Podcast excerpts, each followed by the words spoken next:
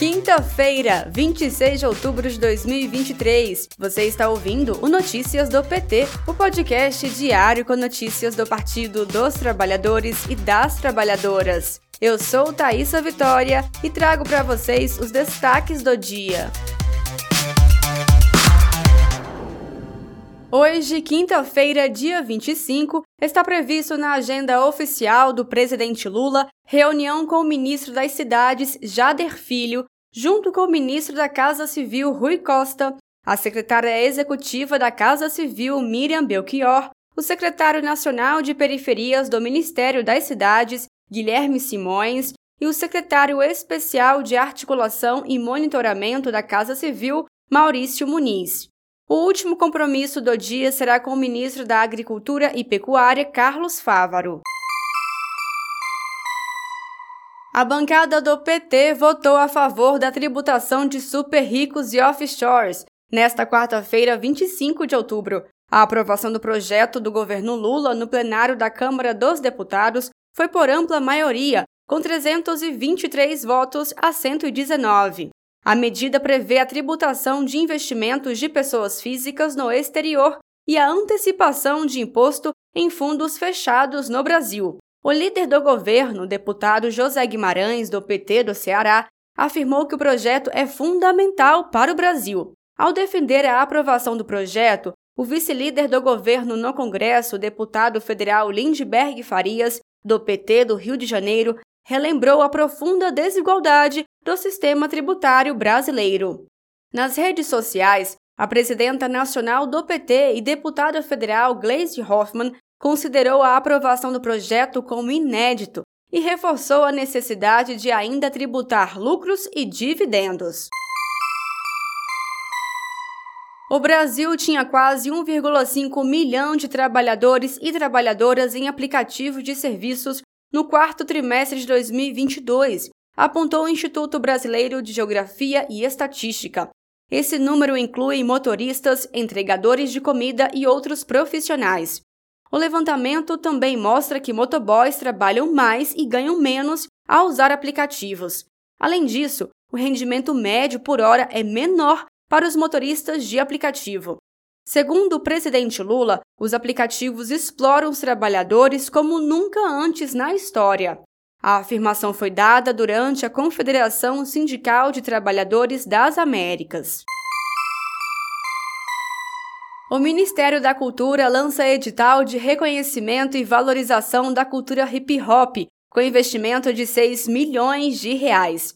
O evento de lançamento será na tarde desta quinta-feira, 26 de outubro, no campus Darcy Ribeiro, na Universidade de Brasília.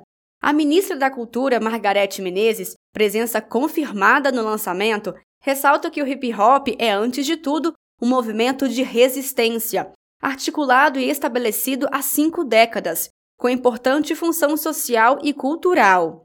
O secretário executivo do Ministério da Cultura, Márcio Tavares, ressaltou que o edital foi construído a muitas mãos e que isso fortalece todo o movimento e dialoga com a revolução que o Ministério da Cultura quer fazer, transformando o hip hop em política pública. O facilitador geral da construção nacional da cultura hip hop, Rafa Rafuage, afirma que este é um momento histórico. Para ele, a construção nacional da cultura hip hop protagonizou imensos debates por todo o território nacional para construir um edital com participação popular, de forma horizontal em representação das regiões do país. Rafuage destacou ainda a importância do Partido dos Trabalhadores e das Trabalhadoras acolher todo o movimento hip hop.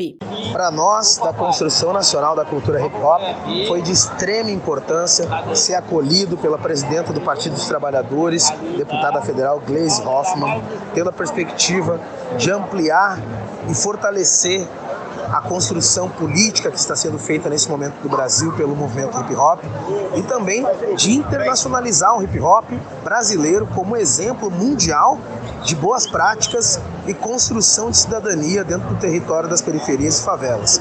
Com isso, a gente agradece imensamente ao Partido dos Trabalhadores, à deputada federal Gleisi Hoffmann, por essa construção e essa abertura de diálogo com as periferias brasileiras, amplificada pelo movimento hip hop. A secretária nacional de Cultura do PT, Viviane Martins, destacou a importância do apoio do governo ao enfatizar que o fomento ao hip hop tem que ser dado como uma política de Estado. Fazer o fomento do hip hop, não apenas através de políticas digitais passageiras, mas de uma política de Estado, essa valorização através do governo federal, faz com que o hip hop, enfim, depois de 50 anos, consiga fazer o seu movimento real um movimento de transformação da vida de jovens e adultos oriundos de comunidades de baixa renda que não podem ser conhecidos como sujeitos de carência, e sim como sujeitos de potência, potência criativa, potência administrativa,